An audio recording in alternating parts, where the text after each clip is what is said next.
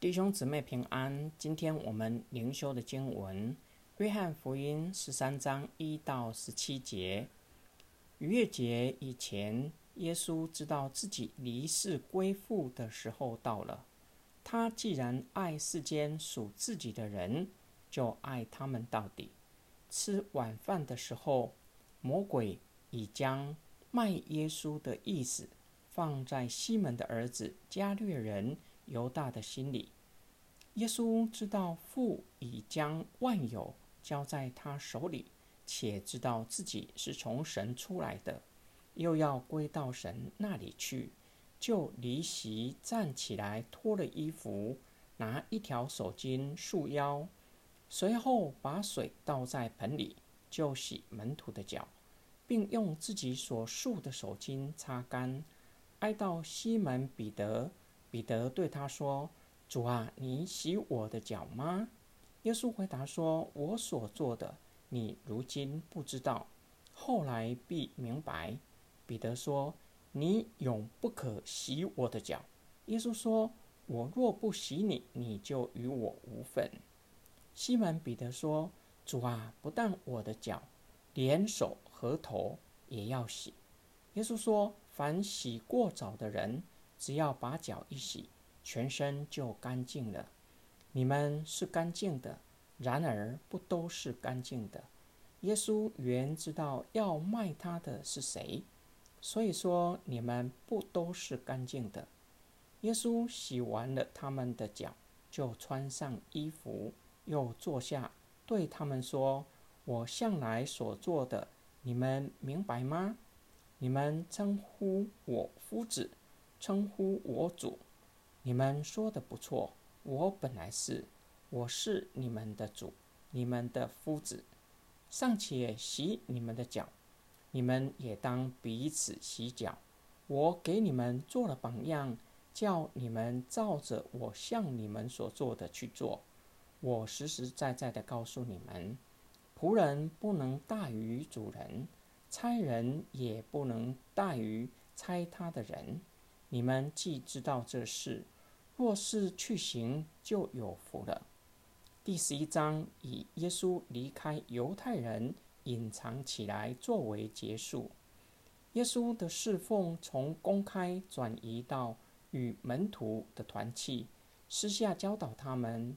这是耶稣与门徒最后的晚餐。按照犹太人的习惯，参加宴席。进门前，由仆人为宾客洗脚。耶稣为门徒以仆人的姿态为他们来洗脚，具有两方面的意义。第一个意义，作为耶稣受死的预兆。耶稣为彼得洗脚，彼得拒绝让老师洗脚。耶稣告诉彼得，若不让他洗，就与他无份。这句话可以从之后的对话来理解。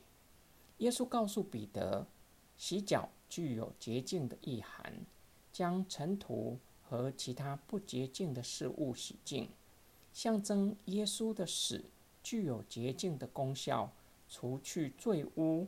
因此，耶稣告诉彼得，借由耶稣的死，使得被洁净的人可以进入与耶稣相交。进而得着救赎一切的恩典。第二个意义具有命令的意思。耶稣以自己作为典范，命令门徒彼此的洗脚，指他们要彼此的服侍，互相的相爱。耶稣教导门徒不要将仆人的侍奉视为是卑贱的，而是以谦卑的态度彼此服侍。你们的夫子。尚且洗你们的脚，你们也要彼此服侍。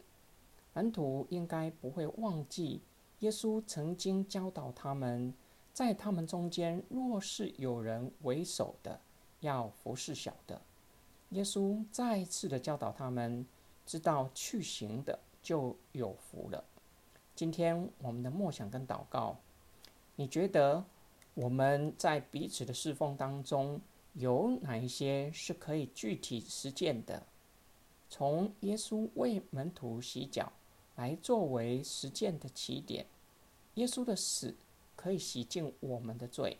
基督徒彼此的洗脚，不可能如同耶稣具有洗净的功能。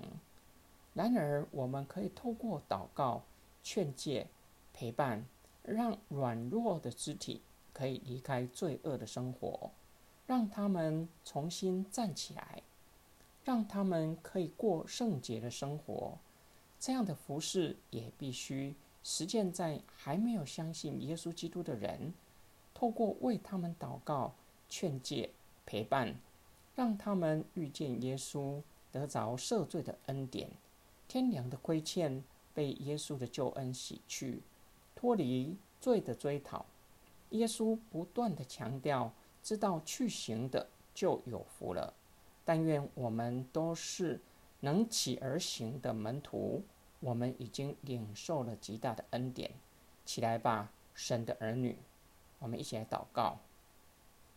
爱我们的天父，感谢你借着主耶稣的宝血洗净了我们，让我们能够进入与神在生命上相交的关系。